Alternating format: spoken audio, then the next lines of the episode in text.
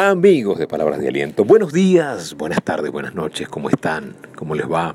Les habla Rafael Hernández. Para mí siempre es un gusto, un privilegio poder compartir con ustedes esta palabra de aliento. Gracias por, por, ser tan especiales y por compartir este mensaje con más personas. Yo aprecio muchísimo ese detalle de que a usted le llegue esta información y que usted la haga llegar a otras personas y también aprecio mucho el detalle de muchas emisoras que me escriben a diario, que quieren pasar palabras de aliento. Pues yo feliz porque pues gracias a ustedes y a sus antenas este mensaje le llega a más personas. Gracias a todos los que reciben esta palabra de aliento y gracias a todos los que la sintonizan y la hacen llegar a más personas, a los que nos siguen por el podcast que se transmite a través de Anchor FM. También muchísimas gracias porque desde allí se distribuye a Google Podcast, se distribuye a Spotify, se distribuye a todas las plataformas. Hay un montón de plataformas donde estamos llegando y recibimos un feedback global. Muchísimas gracias. Esta palabra de aliento no tiene sentido si no tenemos quien la escuche y quien la comparta. Así que pues gracias por escucharla y por compartirla. Hoy quiero hablarles de algo que, que comentaba yo hace rato en las redes sociales. A veces queremos más de la vida, queremos muchas cosas de la vida, pero eh, queremos de la vida desde la queja, ¿no?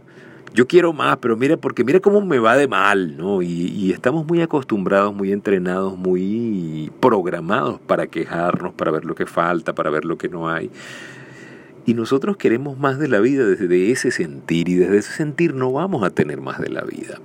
Si usted quiere tener más de la vida, y yo estoy seguro de que usted en su sano juicio quiere más de la vida, una persona sana mentalmente quiere más de la vida, quiere progresar, quiere crecer, quiere cambiar, quiere transformarse. Si usted es de los que quiere más de la vida, y yo asumo que sí, usted tiene que primero, número uno, cuidar lo que ya tiene. Si usted no empieza por cuidar y apreciar y querer lo que ya tiene, va a ser difícil que la vida, Dios, el universo, lo que usted crea, le dé más. ¿Sí? Nosotros no podemos tener más si nosotros no vamos a estar en capacidad de agradecer. Es así como cuando tú eres papá y tu hijo te pide algo y ese algo que tú le das no lo cuida y como no lo cuida no le das más porque no lo cuidó. Un niño que no cuida su habitación no puede aspirar a manejar el carro de la casa, porque no puede cuidar la habitación, no puede manejar más cosas. Lo que ya tienes, tienes que cuidarlo. La parábola de los talentos lo explica muy bien. Dice, se le dio talento de acuerdo a su capacidad.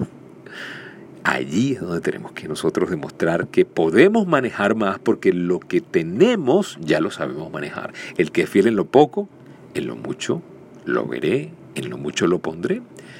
Ahora, tú y yo tenemos que aprender a ver lo que ya tenemos con agradecimiento, con abundancia, con, cuidado, ¿sí? Eh, eh, no tengo el carro que quiero, pero quiero el carro que tengo. No tengo la casa que quiero, pero quiero la casa que tengo. ¿Sí? O sea, ¿quieres más de la vida? Está bien. La aspiración está bien. Querer más de la vida está bien. Pero si no agradeces lo que ya tienes, ese querer más de la vida va a ser eh, desde, desde la angustia, desde la escasez, desde lo que me falta.